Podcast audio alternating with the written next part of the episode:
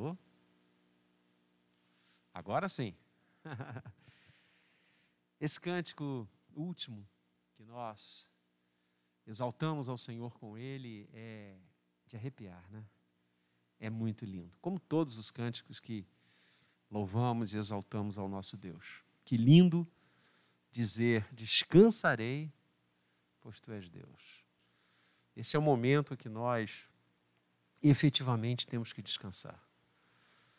Com a prudência da hora, com todas as recomendações e os protocolos, seguindo a risca, uso de máscaras, álcool em gel, higienizar as mãos constantemente, evitar aglomerações ao máximo. Isso é uma hora de muita prudência para todos nós. Fazemos assim, cumprimos isto de forma integral, mas sabemos que descansamos nele, pois só ele é o condutor, o doador e o mantenedor da vida. Bendito seja o Senhor. Quero, antes de ler o texto que irá nos conduzir nesta manhã, nesta manhã e neste domingo pré-pascal. Domingo que vem, nós celebraremos toda todo o povo de Deus a Páscoa de Jesus, a ressurreição. O domingo em que o grande sim de Deus foi ouvido por todo o universo. A ressurreição de Jesus reverberou em todo o universo. Dizem que o universo é constituído pela ausência de som, pois nesse, nesse domingo isso acabou. E o grande sim de Deus, a vida, reverberou em cada galáxia, em cada estrela, em cada mundo, em cada sol. O nosso Deus disse sim novamente para nós. Louvado seja o nome dele. E a gente vai celebrar, como a gente sempre celebrou, a ressurreição de Jesus. Na sexta-feira, dia que o Senhor foi à cruz, entregou a sua vida por nós, aquele que ressuscitou no domingo é aquele que entregou a sua vida por nós na sexta-feira. E quando o Senhor estava na cruz, ele falou por algumas vezes são as conhecidas sete palavras da cruz, sete expressões, sete momentos que Jesus, é, na cruz do Calvário, uh, se expressou. E no ano passado nós uh, fizemos um culto, o culto uh, abordando as sete palavras da cruz, que é o mais acessado até agora de toda a galeria dos cultos que temos lá no site da nossa igreja disponibilizados. Todos os momentos de adoração, o que tem mais acessos, o que tem mais uh, visão visibilidade é esse momento que nós refletimos sobre as sete expressões da cruz, ou na cruz. Nós vamos fazer de novo esse ano. Já falei ali com a nossa condutora das liturgias da igreja gravadas e ela já me deu o sinal de ok. Então, os pastores da igreja estarão refletindo sobre os sete momentos que Jesus falou na cruz do Calvário. E na sexta-feira, santa, ao meio-dia, ao meio-dia, nessa sexta-feira você vai almoçar um pouquinho depois, né? Porque ao meio-dia nós iremos é, projetar pelo YouTube, no canal da igreja, o nosso momento de reflexão sobre as palavras, as expressões que Jesus, o Senhor Jesus, ministrou e falou na cruz do Calvário. Então, sexta-feira você marca aí, meio-dia, liga a sua televisão, liga o seu celular, a, a plataforma que você escolhe, a mídia que você escolhe, para nós estarmos juntos. Teremos também, entre uma palavra e outra, duas palavras e outra, um momento de louvor. Os cânticos já estão sendo separados. Será uma sexta-feira enriquecedora e desafiadora para o povo de Deus, preparatória para o grande dia da ressurreição, o domingo. Deus a todos abençoe. Amém. Vamos abrir a palavra em Marcos, na sequência do que estamos estudando. A semana de Jesus antes da sua prisão, da sua crucificação e da sua ressurreição. E nesta semana, que semana plena, que semana intensa de atividades do Senhor. Uh, nós estudamos o capítulo 14, capítulo 14 de Marcos. Você abre aí.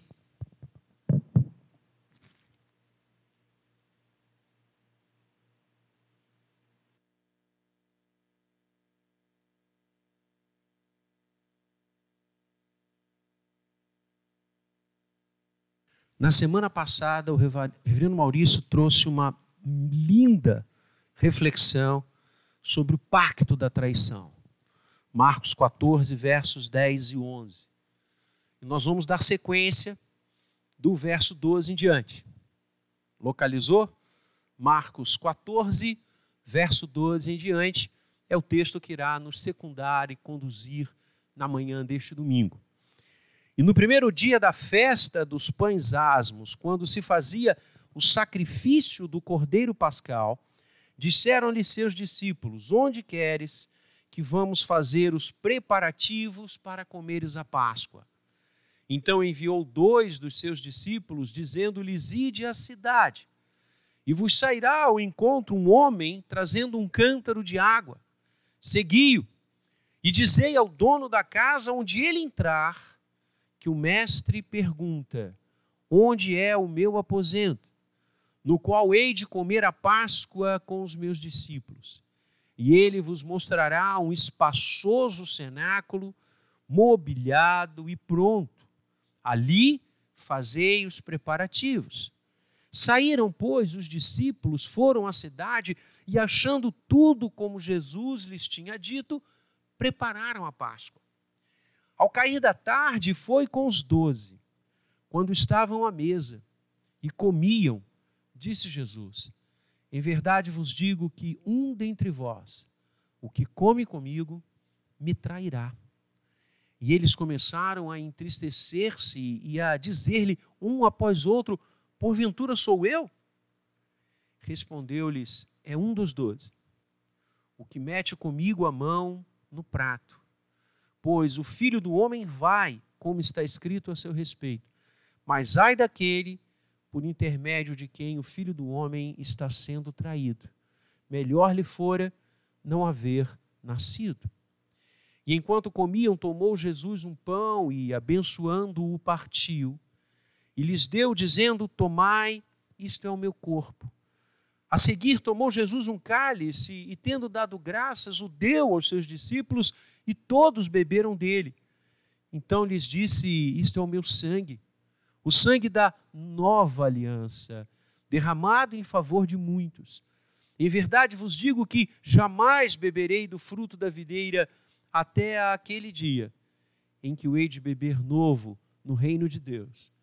Tendo cantado um hino, saíram para o Monte das Oliveiras. Deus abençoe a leitura da Sua palavra. Já oramos buscando a iluminação que só o Espírito Santo pode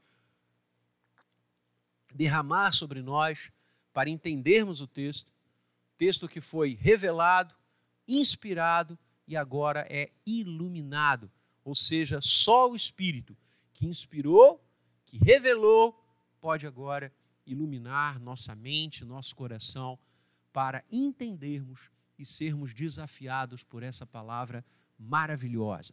O texto é muito expressivo.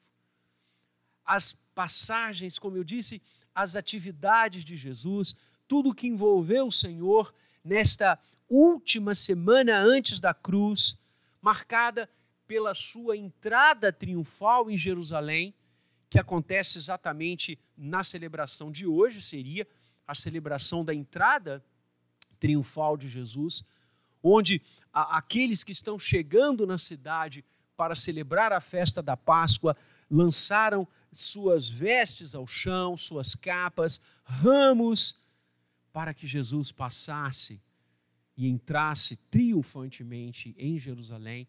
Esta semana que começa com a entrada e ultima com a ressurreição, é uma das semanas mais ricas do ministério terreno de Jesus.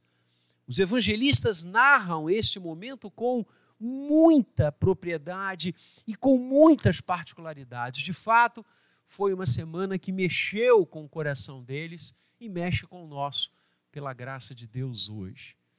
Aqui nós começamos o texto e Marcos vai nos falar da preparação para a Páscoa.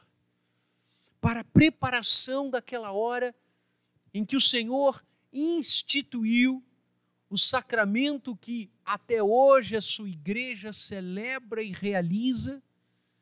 E eu falava durante a semana que a vontade de celebrar a ceia hoje foi muito grande, porque o texto inicia e ultima, inicia com a preparação da Páscoa e ultima com a instituição da ceia do Senhor.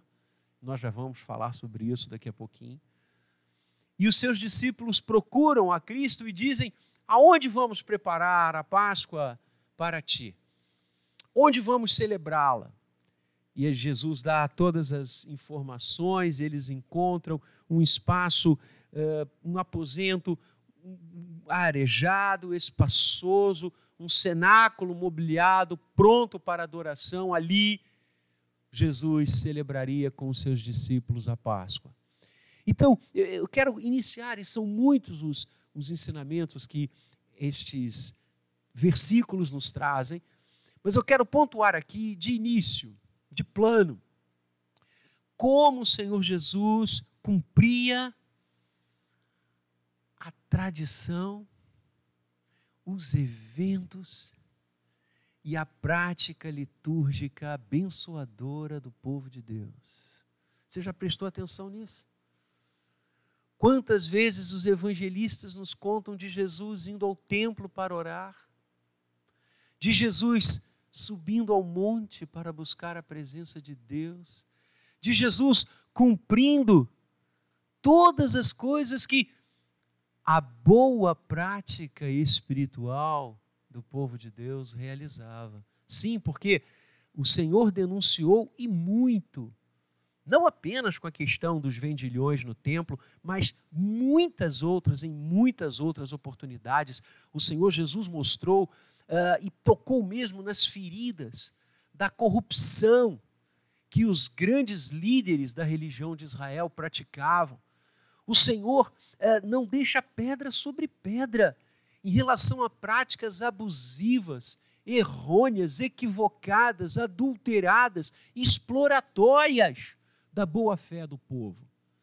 Mas em momento algum, e não obstante a corrupção dos homens que estavam à frente naquele momento do templo e da própria religiosidade em Israel, o Senhor não critica o templo nem a religiosidade. Preste atenção nisso. Ele fala do coração equivocado daqueles que lideravam. Mas o Senhor não disse: não piso no templo, não celebrarei a Páscoa não vou orar. Pelo contrário, ele realiza de forma plena tudo isto. Porque é isto que o Senhor revelou ao longo do Antigo Testamento e nele estava para se cumprir.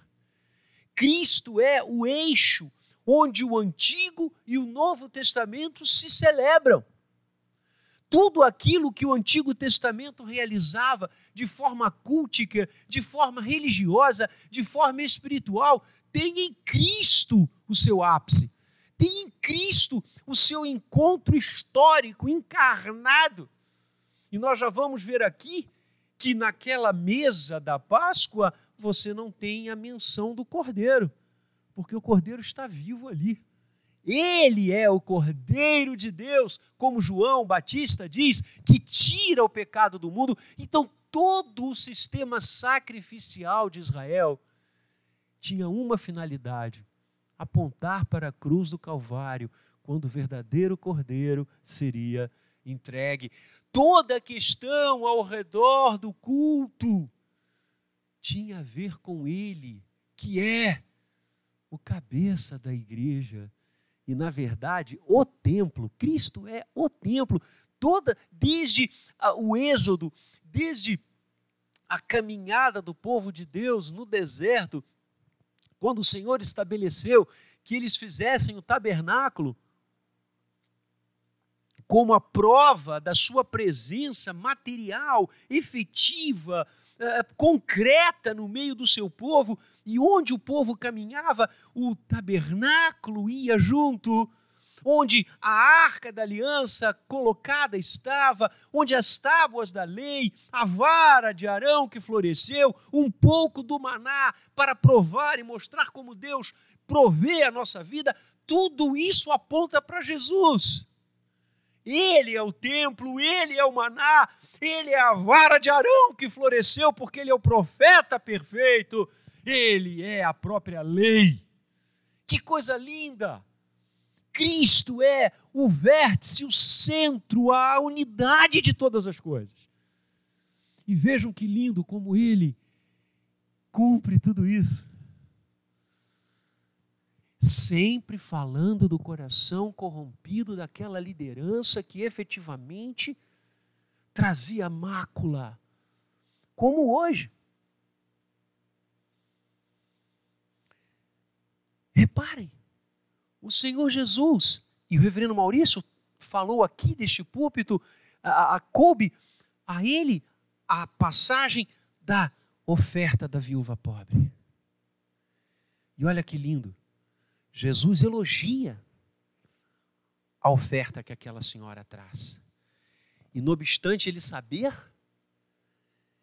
que a cúpula religiosa de Israel roubava versava mal o dinheiro que era trazido. Mas uma coisa é uma coisa, outra coisa é outra coisa. Ah, eu não vou dar o meu dízimo porque eu não concordo com. Cara, seu dízimo não é para homens, é para Deus.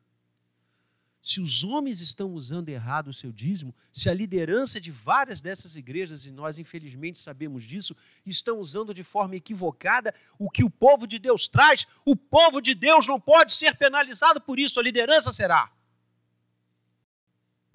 eu trago o meu dízimo para o Senhor, não é para os homens. Pelo contrário, isso só faz com que brasas vivas fiquem amontoadas sobre a cabeça deles.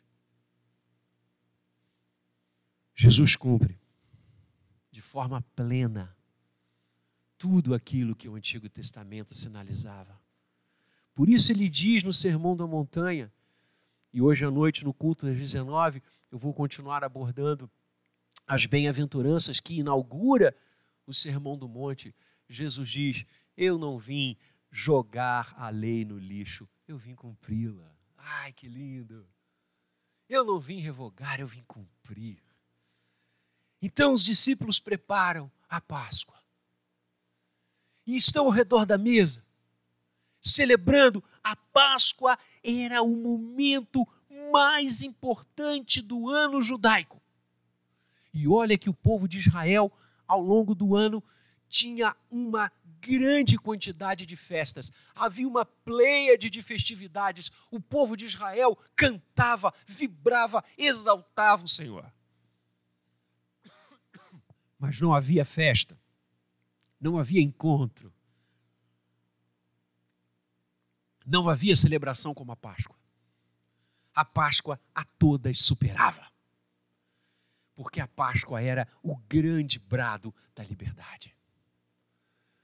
Na Páscoa, Israel celebrava o momento em que Deus interviu na história e, com mão forte, faz com que um povo escravo saia das garras da maior nação, do crescente fértil, da nação mais bélica, mais poderosa e Deus os liberta de uma maneira excepcional. E o grande ato, o grande o ápice de todas aquelas intervenções de Deus foi exatamente a noite em que cada família tinha que se reunir, trazer a mesa um cordeiro e cear. E Deus é tão maravilhoso que ele disse: se alguma família for pequena, se una a outra para que vocês celebrem juntos. E Israel tinha que pegar, como pegou, o sangue daquele cordeiro que estava sendo comido pela família na ceia e passou nos umbrais das portas das suas casas. Naquela noite, o anjo da morte passou pelo Egito. E o sangue foi o sinal da bênção. A palavra no Êxodo é: e o sangue vos será por sinal. Aonde o sangue estava aspergido, nos umbrais das portas, a morte não entrou. Isso te diz algo? Isso soa familiar a você? É o que a gente vai celebrar na sexta-feira. A morte do cordeiro. Só que o sangue do cordeiro pascal, lá na instituição da Páscoa, ainda no Egito, foi passado nos umbrais das portas das casas do povo de Israel. O sangue de Jesus hoje é passado nos meus umbrais, nos seus umbrais, que são as nossas vidas, os nossos corações e as nossas almas. Nós estamos sob o sangue do Cordeiro. É isso. Tudo no Antigo Testamento sinaliza para Jesus, insisto. Louvado seja o nome dele. Não estamos sobre o sangue de animais, estamos sobre o sangue que nos lava e nos purifica de todo pecado. Por isso, a Páscoa para nós é hoje também a maior celebração. A maior celebração. Por isso, Paulo vai dizer que se Cristo não ressuscitou, é vã a nossa fé, porque de fato é o momento de celebrar. E eles estavam ali na mesa. E Jesus então fala algo que estarrece o coração do núcleo apostólico. Jesus diz: Um de vós me trairá. Palavra dura. Imaginem, o ambiente é de alegria, o ambiente é de festa, o ambiente é de celebração. E o Senhor traz essa palavra que estarrece, entristece, impacta o coração dos apóstolos. A ponto o texto diz, Marcos diz, que eles entristeceram-se. Verso 19. E começaram a falar entre si e a perguntar a Jesus, um após outro: mas eh, eh, serei eu? Serei eu a traí-lo? E Jesus então diz: aquele que come comigo, aquele que leva a mão comigo ao prato, aquele que toma o vinho à mesa comigo, será esse que me trairá falava ele exatamente sobre o que aconteceria dali a pouquíssimas horas. Quando Judas, e muito bem trazido, insisto, pelo reverendo Maurício, domingo passado, já tinha posto no seu coração trair a Jesus, vendê-lo, entregá-lo às autoridades do templo. Amados, esta segunda reflexão traz-nos algo muito duro, mas real e necessário de pensarmos. Quantos que parecem conosco estar, na verdade não estão. Vou repetir. Quantos que parecem conosco estar, na verdade não estão. É isso que Judas sinaliza e emblematicamente nos ensina. Judas integra o colegiado apostólico desde o seu início. E aquele coração nunca esteve quedado a Jesus. Nunca. Lembremos-nos que quando Marcos e Mateus falam-nos acerca daquele texto que aí coube a mim trazer, a reflexão, Deus é bom, da mulher que quebra o vaso de alabastro e com um nardo puríssimo unge Jesus. Que bom, que lindo foi pregar naquele texto. Como é lindo pregar em todo o texto da palavra. Eles dizem que Judas inicia uma crítica ferrenha à atitude daquela mulher, dizendo que esbanjamento, por que está gastando dinheiro? Uma fortuna. Gasta aqui à toa, isso poderia ser dado aos pobres. Poxa, que fala, que fala bacana, né? Nada. Os discípulos dizem mentira. Na verdade, a preocupação dele é porque ele era ladrão. Ele metia a mão numa bolsa. E ele queria que aquele dinheiro tivesse entrado para que ele o desviasse. Então veja, o homem que estava ali, um homem que desde o início acompanhou Jesus. Já vão aqui, queridos, três anos, três anos e meio, que foi quanto durou o ministério terreno de Jesus. Aquele homem viu o Senhor Jesus curar, consolar, ressuscitar pessoas. Aquele homem viu Jesus dizer aos ventos e às tempestades: calem-se. Aquele homem viu Jesus se transfigurar e ele narrou e as pessoas, Pedro, Tiago e João contaram a ele, mas aquele coração não se quedou a Jesus. Quantas pessoas que estão conosco, mas não são de nós. Judas estava ali. Poderia ser contado entre os doze, e foi. Mas só estava no físico. Só estava como número, não como coração. Pelo contrário, era traidor era ladrão. Tinha um coração afastado e longe de Jesus. Quando eu era bem mais jovem, ainda tinha cabelo, nós recebemos no Brasil a visita de um evangelista, um homem que dedicou a sua vida a levar Bíblias para a então União Soviética. E aquilo era um crime. E ele se expôs muitas vezes. O irmão André, missionário, e ele veio ao Brasil e ele esteve no Rio e ele pregou na catedral presbiteriana e eu vim de Campinas para ouvi-lo. Estava no seminário na época, peguei um ônibus, vim ouvi-lo. E eu me recordo como se fosse ontem.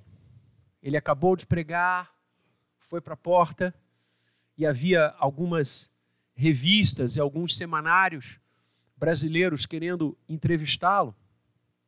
E eu estava muito próximo a ele.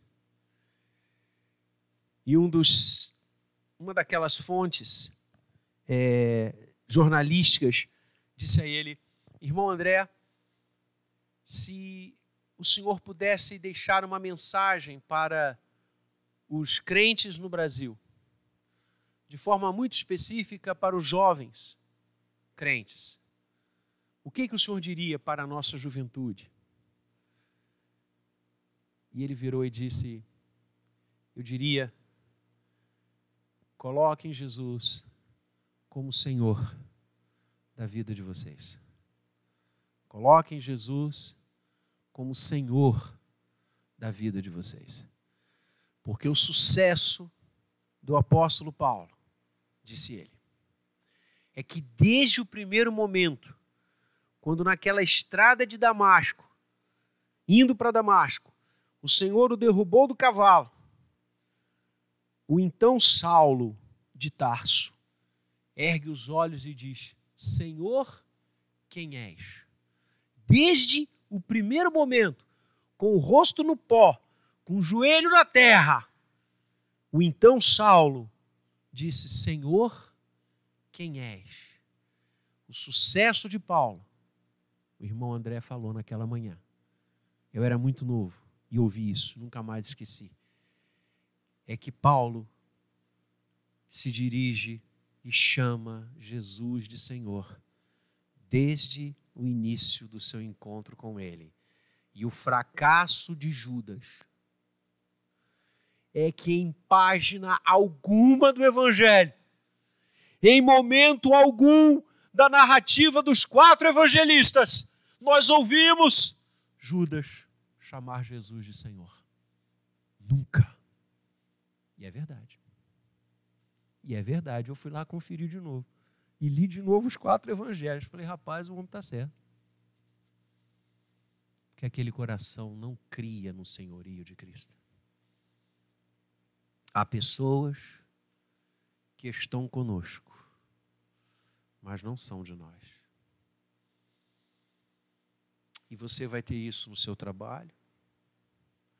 Pessoas que vão lhe apoiar, lhe adular, lhe incentivar e lhe trair. Você pode ter isso dentro da sua família, infelizmente. Pessoas que parecem que estão com você. Familiares que você olha e diz: puxa, posso contar, mas vão lhe trair. Você pode ter gente assim na igreja, que parecem estar, mas não estão. O coração está longe. Os objetivos são outros. O senhorio de Cristo não se fez naquela vida. O Senhor tão bem mostra e nos diz que há joio entre nós. Judas é joio. Judas não é trigo. Os outros eram trigo. Morreram por isso. A história da igreja registra, porque o livro de Atos não chega até esse momento, o livro de Atos não termina, né? O livro de Atos continua a ser escrito. Mas a história da igreja vai registrar e a tradição que chega a nós, e só quando nós chegarmos na glória que a gente vai poder perguntar a ele se foi mesmo, mas a tradição diz que Pedro, vaticinado à morte e morte de cruz, disse: Não, não, não, não, eu, eu, eu não sou digno de morrer como meu Senhor. Por favor, então me crucifiquem de cabeça para baixo, porque quem sou eu para morrer da mesma forma que o meu Senhor morreu. Olha só. É, é, é a diferença, né? Que diferença! É isso. Então, nós podemos estar convivendo com Judas hoje. Com corações que parecem estar com a gente, que parecem estar ao nosso lado, que parecem querer o nosso bem. Mentira! é joio. E gente que come do mesmo prato. Gente que coloca na mesa com a gente a mão. Foi uma palavra dura de Jesus. Entristeceu os apóstolos, mas era necessário. Até para nos ensinar, queridos, a depender inteiramente do Senhor e nunca dos homens. Jeremias 17 diz: Maldito o homem que confia no homem. E Jeremias está falando ali especificamente em relação à salvação, à redenção. Aonde você aguarda? Aonde eu e você esperamos as coisas? Nos homens? Nas instituições? Tem Judas lá. E no mesmo texto, no capítulo 17, Jeremias diz: Bendito o homem que confia no Senhor e cuja esperança é o Senhor, e que faz do Senhor o seu braço forte. Aí sim, aí eu e você estamos bem. E finalmente, a parte 3 desse texto, e eu quero já pedir as escusas por, por me delongar tanto, mas o texto é absolutamente incrível. Porque chegamos na grande narrativa da ceia do Senhor. Como eu disse, sacramento que a igreja celebra desde então. São dois os sacramentos que a igreja realiza própria ordem do Senhor. A celebração da ceia, como ele disse, até que eu venha, e o batismo, que ele também nos manda fazer até que ele volte. Então, a ceia e o batismo são os dois sacramentos que nós aprendemos no Novo Testamento que o Senhor nos determina a fazer, não é? Vão por todo o mundo, preguem o Evangelho, ensinem a todas as pessoas, batizando-as em nome do Pai, do Filho e do Espírito Santo. Essa é a ordem do Senhor. E nós fazemos isso, aguardando aquele dia em que Ele há de celebrar, verso 25, até aquele dia em que o hei de beber novo convosco no reino de Deus. Oh glória! Chegou o grande momento da ceia. A narrativa de Lucas a narrativa de Lucas, eu fui a ela essa semana novamente, porque, e aqui eu vou é, desabafar algo que eu já falei tantas vezes. Ah, a narrativa lucana, ela, ela talvez dê a entender que Judas se retirou. Só quando a gente chegar na glória é que a gente vai poder ter essa certeza. Eu espero que ele tenha se retirado. Mas a graça de Deus é tão incrivelmente soberana e maravilhosa que ele até pode ter participado da ceia, mas aí vai naquele contexto de Paulo, quando Paulo diz que quem come e bebe sem discernir não está fazendo absolutamente nada. Se ele participou da ceia, eu acho que não. Eu particularmente acho que não, mas só quando eu chegar no céu que eu vou poder perguntar isso para os apóstolos, aí vou tirar essa dúvida mas eu caminho, reverendos aqui presentes, na, na sugestão que Lucas me dá, que ele se retirou nessa hora que Jesus disse: é quem come comigo, mexe a mão comigo no prato. Mas isso pouco importa, isso é um detalhe apenas, é um preciosismo do velho pastor aqui. É porque esse momento da ceia é um momento tão, tão especial e reservado para aqueles que creem. Claro que a gente também ministra ceia e qualquer pessoa no momento da ministração pode participar dela. E aí, como eu disse, vai cair naquela linda visão de Paulo escrevendo aos Coríntios, que se discerne espiritualmente.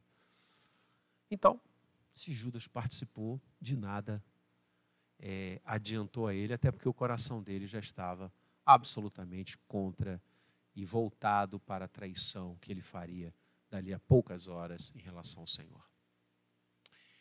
Mas o fato é que Jesus está com os discípulos à mesa e enquanto comiam, Jesus toma um pão e abençoa. Então, a, a primeira coisa que essa terceira parte do texto fala, argumento 3, é que o momento da ceia é um momento de bênção. Jesus abençoa o pão. E a gente faz isso até hoje, você já prestou atenção? Por que, que a gente ora antes do alimento? Porque Jesus fez isso. Essa linda tradição reformada de nós orarmos antes das refeições, família ao redor da mesa, é exatamente isso aqui, queridos. E vamos lembrar que na Páscoa as crianças participavam. Por isso, inclusive, né, o, o meu conselho sabe, os meus pastores também, que eu sou absolutamente favorável às crianças participarem da Santa Ceia.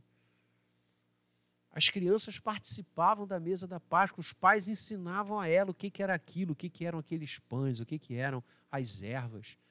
Olha que lindo, cara. Então, Traga seus filhos para orar na hora das refeições com você. Hoje as famílias quase que não se reúnem mais ao redor da mesa para tomar refeições. Já reparou? Todo mundo em frente à TV, todo mundo com celular, aquela coisa da família ao redor da mesa, aquele barulho gostoso, né? Aquela aquele tilintar dos pratos, né? o barulho dos copos, né? Isso vai ficando para trás, é Talvez no domingo, olhe lá. Cada um come numa hora, cada um come num cômodo da casa, vendo a TV. Rapaz, a mesa é uma coisa sagrada. Preparas-me uma mesa na presença dos meus adversários. Eu vou ter que encurtar essa mensagem aqui, senão eu vou ficar aqui até a Páscoa falando. Jesus abençoa o pão.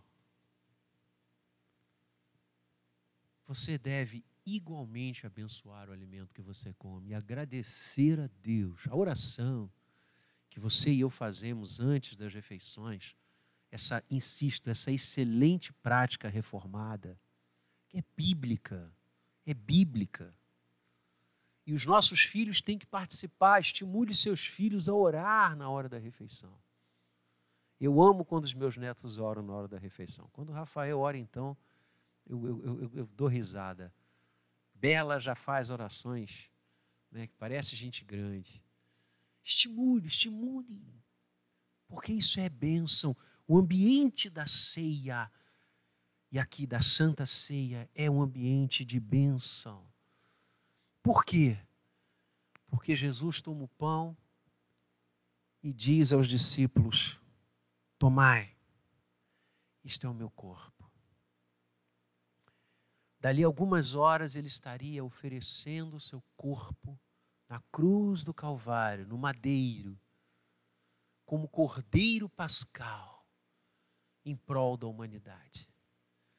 Quando Jesus diz tudo está consumado, e essa é uma das falas da cruz que a gente vai trabalhar na sexta que vem com a igreja, pelo canal do YouTube, Jesus estava cumprindo todo o plano redentivo de Deus que passava pela sua vida oferecida na cruz. Ele é o Cordeiro. Ele é este pão da vida. Ele diz: É a minha carne. Que lindo! Que sensacional! Calvino, quando começa a escrever sobre a ceia nas institutas da religião cristã, Calvino diz: Assim como um pai de família provê o sustento da sua casa, assim o Senhor Deus proveu o nosso sustento em Cristo Jesus de uma vez para sempre. Cristo é este pão que nos alimenta, que nos fortalece. Por isso que a ceia é sinal visível de uma realidade invisível a visibilidade do pão e tudo que o pão traz, todos os símbolos que ele traz, o pão, o alimento universal, o alimento eterno. Cristo é o pão verdadeiro, o pão que desceu dos céus e alimenta aquele maná. O maná era um símbolo. A broa do maná era um símbolo do pão que não apodrece, que não passa, que é eterno. O maná apodrecia, o maná não vingava de um dia para o outro. Cristo é o pão que se projeta na eternidade e que há de nos alimentar agora e sempre. Bem-aventurados os convidados a comerem deste pão, a se alimentarem, a se nutrirem dele. Isso é bênção. A seguir, toma Jesus um cálice, o que, que ele faz? Deu graças. Em relação ao pão, ele abençoa. A vida com Deus é bênção, a vida com Deus é uma bênção sem fim, eterna, permanente, onde Ele nos nutre, onde Ele nos enche, não apenas do vigor físico, mas do vigor mental, do vigor espiritual. E nós temos visto neste um ano e pouco de pandemia como que a mente nossa vai indo de um ponto a outra, a quantidade de enfermidades da mente. O Senhor Jesus nutre o nosso emocional, nos fazendo olhar para o amanhã, nos fazendo olhar para o momento de vida e não de morte. Ele continua no trono, ele é o Senhor, isto é bênção. A presença dele abençoa. E agora, a segunda, a segunda atmosfera da ceia é a atmosfera da gratidão. Ele sentado com seus discípulos, com os seus discípulos à mesa, e com ninguém mais, ele dá graças. Ele dá graças. Mas espera, ele disse há poucos instantes atrás que alguém o trairia. ele sinalizou, e aliás, ao longo desta semana, ele vem sinalizando de forma impressionantemente grande que a cruz o esperava, que ele entregaria sua vida, que a morte lhe secundava. Então, dar graças de quê? Dar graças porque Deus está presente. E a presença de Deus é maior e mais tonificadora do que qualquer desgraça humana. Dar graças porque o Senhor está ali. Dar graças porque o seu sangue seria vertido e, não obstante os homens o levarem ao Calvário, a palavra de Deus vence isto. E, na verdade, o que eles estão fazendo é levar o Cordeiro Pascal a se entregar por todos nós e no seu sangue representado pelo vinho, a redenção, pureza e vida eterna. Por isso dar graças. Por isso a gratidão a Deus é sempre será sempre maior, insisto, do que qualquer percalço, do que qualquer angústia, do que qualquer pandemia, do que qualquer vírus, do que qualquer enfermidade, do que qualquer tudo. Porque Deus é Deus e nunca deixará de ser. Por isso, e não obstante a sombra da morte que já se projetava sobre aquela mesa, é momento de gratidão. Dando graças, o deu aos discípulos e disse: Bebam, porque é o meu sangue, o sangue da nova e eterna aliança, firmada em mim. E se é firmada em mim, podem se lançar de cabeça. Não é firmada em qualquer homem, não é firmada em qualquer Adão, mas é firmada no novo Adão. E esse não vai desobedecer como o primeiro e os demais. Pelo contrário, esvaziou-se e tornou-se obediente até a morte e morte de cruz. É tempo de dar glórias a Deus, sim. E sempre será quem está com Cristo à mesa, quem se alimenta e bebe dele, terá sempre motivos de agradecer. E, não obstante as coisas todas caminharem na contramão disso, mas nós podemos avançar, porque Ele está presente. E no verso 25, já citado, Jesus faz com que os olhos dos discípulos se alteiem para o amanhã da graça. Tudo aquilo ali já está acontecendo. Mas o Senhor lança o coração e os olhos e a mente, a alma dos discípulos para o ainda não. Quando ele diz: Olha só, eu não vou mais beber com vocês deste fruto da videira até aquele dia. E esse olhar, então, ele vai além da cruz, ele vai além do túmulo e ele se projeta na eternidade. É isso que Jesus faz na celebração da ceia. Por isso, a celebração da ceia, também alguns teólogos já estruturaram, é um anúncio escatológico a escatom, a escatologia, o ensino das últimas coisas, da grandeza de Deus, do reino de Deus, da absoluta vontade de Deus na nossa vida.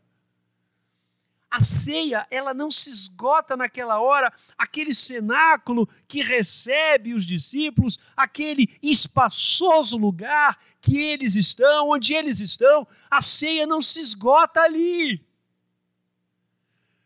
a ceia se projeta para a eternidade. Porque Jesus diz: Eu vou celebrar esse momento de novo com vocês no reino do meu Pai. A cruz pode vir, o túmulo virá, o túmulo vazio ficará. Eu não estarei com vocês daqui a pouco, mas o Espírito Santo estará e chegará o dia em que nós vamos estar de novo juntos. E aí o que, que ele faz? Ele faz com que a nossa esperança arrebente novamente. E aquela tristeza que invadiu o coração dos discípulos a se perguntarem: somos nós? Sou eu que vou traí-lo? Não sou? Se dissipa. Porque o Senhor não está falando mais em atos históricos apenas, Ele está dizendo do reino que virá. E Ele, como Rei, sabe o que está falando. Por isso, amados, altemos os nossos olhos. Enxerguemos além. Como o apóstolo Paulo diz, a, a nossa momentânea tribulação não pode se comparar com a glória que nos está reservada. É isso que a ceia anuncia. Por isso a ceia é um ato tão lindo. E por isso o Senhor Jesus diz para a igreja praticá-lo até o dia do seu retorno. Bendito seja o Senhor. Que se deu por nós. E a ceia, portanto, terceira parte do texto, e eu termino, fala do ambiente abençoador, um ambiente de gratidão e um ambiente de esperança. Mas não esperança em coisas. Esperar em coisas é topar com Judas pela frente. Mas esperança, como Paulo lindamente definiu. A esperança é uma coisa tão importante para nós, homens, seres humanos, que há um adágio popular que diz: a esperança é a última que morre, mas morre. Mas há uma esperança que não morre. Porque quando Paulo escreve uma das suas cartas a Timóteo, Paulo diz: Cristo Jesus, esperança nossa. Em Cristo a nossa esperança não morre, porque ela não é a última, ela é a primeira. Em Cristo nós somos levados a guardar esse reino que há de se completar, que há de se instaurar, que há de vir. Quando não sabemos, mas virá. Este reino que ou virá até nós, ou que nós iremos a ele. Mas ele existe. E o Senhor está lá, a nos aguardar para celebrar conosco esse lindo momento de bênção e de gratidão. E estaremos para sempre com o Senhor. Bendito seja o seu nome desde agora e para sempre.